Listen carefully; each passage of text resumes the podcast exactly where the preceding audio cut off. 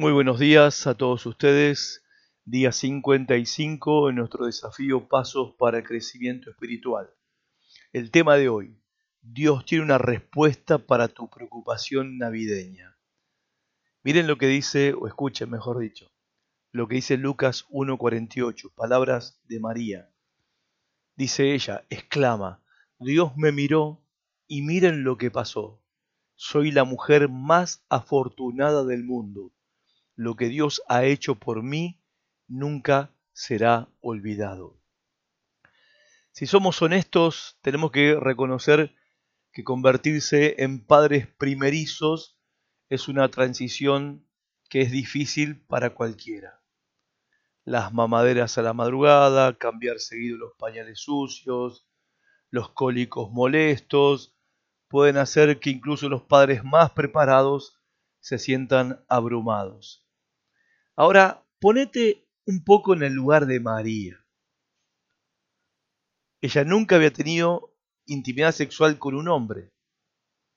Un ángel se le acerca y le dice, vas a ser la madre del Hijo de Dios. Ese anuncio de por sí ya es muy perturbador. Ahora, la Biblia dice que respondió a esta noticia. Y respondió como lo, haría, lo haríamos cualquiera de nosotros, con preocupación. En Lucas 1.29 dice, confundida y turbada, María trató de pensar qué podía significar lo que dijo el ángel. Esta Navidad puede que estés en el lugar de María. No sabes qué te depara el 2022.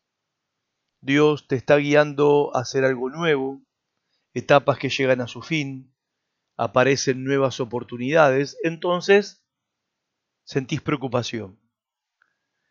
La preocupación es esencialmente una cuestión de control. Estás tratando de controlar lo incontrolable. No podemos controlar la economía, por eso nos preocupamos por la economía. No podemos controlar a nuestros hijos, por eso nos preocupamos por nuestros hijos. No podemos controlar el futuro, por eso nos preocupamos por el futuro. Pero la preocupación nunca resuelve nada. Ahora, ¿qué hace María con su preocupación? Ella cambia de perspectiva y se apoya en las promesas de Dios. En Lucas 1.48 dice que María dijo, Dios me miró y miren lo que sucedió. Soy la mujer más afortunada del mundo. Lo que Dios ha hecho por mí nunca será olvidado. Toda la oración de María en Lucas capítulo 1, que te recomiendo que la leas hoy, está llena de la palabra de Dios del Antiguo Testamento, llena de escrituras del Antiguo Testamento, lo que revela que ella era una mujer de la palabra. Y en lugar de enfocarse en su situación y preocuparse, ella se enfoca en las promesas de Dios. Sí, puede que te enfrentes a una situación imposible mientras estás transitando esta época navideña. Pero la Biblia declara una y otra vez en cada una de sus páginas que Dios está con vos, que Dios te respalda.